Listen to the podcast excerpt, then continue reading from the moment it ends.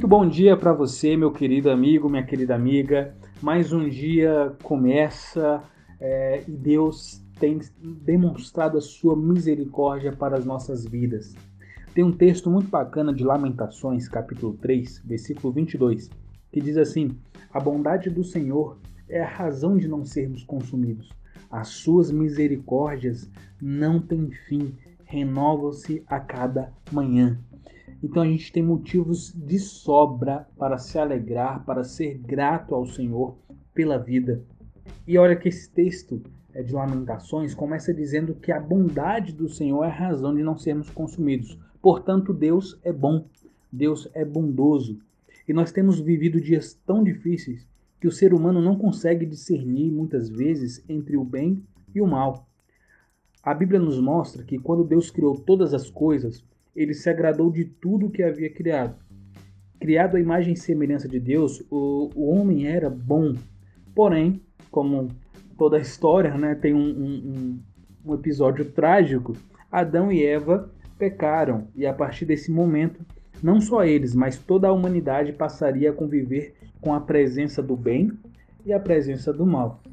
Os efeitos do, do, do mal nos colocam em situações que, na maioria das vezes, nós não conseguimos discernir de onde vem ou quem o provocou. E como lidar com as tribulações que não foram causadas por nós, mas que de alguma forma nos atingem? Esta é uma das lições trazidas pela experiência de Jó com Deus. Que confiemos na soberania do Senhor, mesmo em dias ruins. Vou convidar você a fechar os seus olhos, nós vamos orar e falar com o nosso Papai do Céu. Feche seus olhos aí. Senhor Deus, nosso Pai, Criador dos céus e da terra, obrigado, Senhor, por mais essa manhã, por mais esse dia. Obrigado, Pai, pelas, pelas, é, pelos motivos que são tantos que nós podemos é, olhar e agradecer a Ti, Pai, pela família, pela casa, pelo sustento, pelos filhos, pelo, pelo emprego, pela vida. Muito obrigado, Senhor, e fala conosco através da Tua palavra, em nome de Jesus. Amém. O nosso texto áureo de hoje, de hoje está em Jó, capítulo 32. Vamos lá? Abra tua Bíblia aí. Jó, capítulo 32. Espera aí. Ah, perdão, desculpa. É o Jó, capítulo 34. Jó, capítulo 34, versículo 21.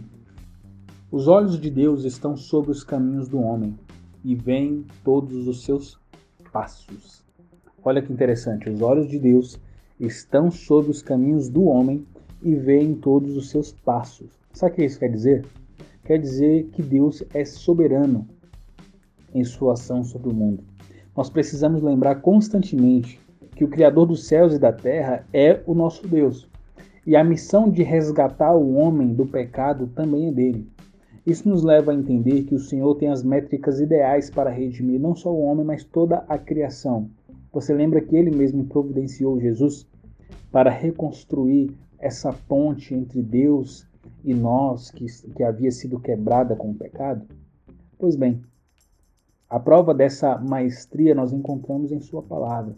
A palavra de Deus orienta o homem quanto ao cuidado da terra, quanto ao caminho da redenção, porque toda a criação está sob o poder e domínio de Deus. Ainda no início do livro de Jó, nós percebemos que nada ocorre sem a permissão de Deus, olha só. Assim como nada pode impedir o cumprimento dos planos do Senhor. Eliú é um personagem que se apresenta nesses capítulos e é um personagem novo ali do círculo de amizades de Jó. Nesse contexto, surge na história é, algo que chama muito a nossa atenção.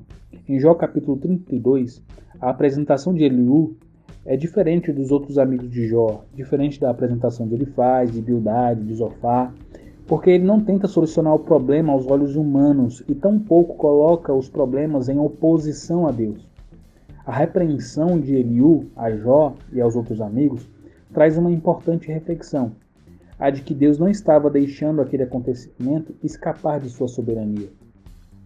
Esse é o versículo que nós lemos quando diz assim: que os olhos de Deus estão sobre todos os caminhos. E sem querer rogar para si o distintivo de perfeição e o, e o posto de profeta do Senhor, nós podemos observar que Eliú está se colocando na mesma posição de Jó. afirmando que ambos tiveram a mesma origem, estavam debaixo da mesma guarda e que o mal que estava em Jó também poderia estar sobre ele. Essa percepção nos ajuda a entender que, por mais que houvesse um, um evento, ou, ou melhor, um intento desse novo amigo em responder aos questionamentos, ele era tão limitado quanto aos outros em conhecer todos os planos de Deus. Quem é que pode conhecer todos os planos de Deus? Quem de nós duelaria com o Senhor em busca do entendimento de todas as coisas? Não podemos, não é mesmo? Por mais que haja uma nobre tentativa de Eliú em auxiliar Jó, há aqui um reconhecimento que não poderemos encontrar todas as, as respostas. Mas veja bem, glória a Deus por isso. Glória a Deus por não as encontrar. Isso nos prova que existe apenas um soberano, que é o nosso Deus. Muitos confundem é, a ideia da soberania com a limitação humana e pensam que o fato de Deus ser soberano nos dá algum tipo de soberania também. Vocês já perceberam que algumas pessoas falam assim: olha, é, se Deus é por nós, quem será por, contra nós? Quando eles fazem alusão a esse versículo, muitos estão querendo dizer o seguinte: olha, eu posso fazer tudo. Olha, ninguém pode se opor à minha vontade. Não, não, não, calma aí, muito pelo contrário. A soberania está em Deus.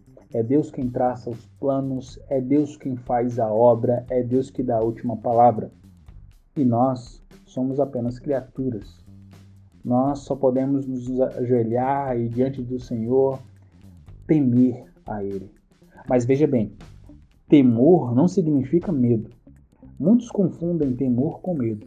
O temor ao Senhor, que a Bíblia destaca, não é a atitude de fugir da presença de Deus por medo. Não, tira isso da tua cabeça, não é isso. Quem age dessa forma ainda não conhece o amor de Deus e nem a misericórdia dele. O temor gera, na verdade, humildade, reconhecimento da nossa pequenez e da nossa dependência do Espírito Santo. O temor nos faz buscar outro caminho e nos afasta do mal ele se traduz em reconhecimento do poder de Deus, da sua glória, em obediência à prática da sua palavra. Quando tememos ao Senhor, nós depositamos nele a nossa confiança, não apenas pelos seus feitos grandiosos, mas pelo que ele é. Sabe aquela ideia de que nós amamos o, as bênçãos de Deus? Não. Quem teme a Deus ama o Deus da bênção, ama a pessoa de Deus, e não simplesmente aquilo que ele pode nos conceder. O capítulo 37 de Jó nos convida a, a apreciar cada feito majestoso, majestoso do nosso Criador. Cada expressão da criação e consumação utilizada deve causar em nós o sentido, o sentimento de cuidado, apreciação e zelo por aquilo que Deus fez. Conhecer os efeitos do Pai é um convite para que estejamos cada vez mais próximos, íntimos e o reconhecendo como soberano.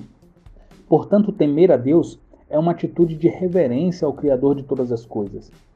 É desejar ardentemente agradar ao Senhor e honrá-lo por meio das nossas atitudes.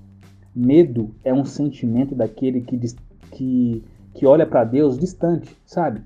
A pessoa que tem medo olha para Deus como se a qualquer momento fosse esmagado por ele. Não. O temor é a virtude daqueles que, uma vez conhecendo a Deus, o adoram e desejam estar cada vez mais próximos dele. É por isso que a palavra de Deus diz que o perfeito amor lança fora todo medo. O bem e o mal fazem parte da nossa vida. São dois caminhos uh, e também duas consequências diferentes. Claro, faremos nossas escolhas, mas também receberemos a consequência delas, que serão justas conforme a ação praticada. Não há nada que façamos que não seja do conhecimento de Deus, pois seus olhos estão atentos aos nossos atos. É isso que nós lemos no início do, da nossa aula. Não há possibilidade de fuga ou até mesmo de viver uma vida camuflada, sabe? Pois o Senhor tudo vê Afirmar, assim como Eliú, que os olhos do Senhor estão atentos, não é apenas focar nas ações pessoais, mas também em toda a sintonia do universo. Ele está atento a tudo. Não há nada que aconteça que esteja longe do conhecimento do Senhor. Sabe, esse coronavírus, as pessoas é, às vezes se questionam: nossa, que coisa triste, que coisa complicada. Será que Deus está vendo isso? Será que Deus está ciente do que está acontecendo? Não, não, não. Calma, calma, calma, calma. Não há nada que fuja do conhecimento do Senhor. Lidar com o mal é pedir ao Senhor que nos guarde nos dias difíceis e que o Espírito nos proteja de nossos erros. Diante do dia mal, às vezes temos a tendência de culpar e abandonar Deus. Ou Deus é culpado disso que está acontecendo, ou é, ele não sabe do que está acontecendo. Não, essa é uma atitude equivocada.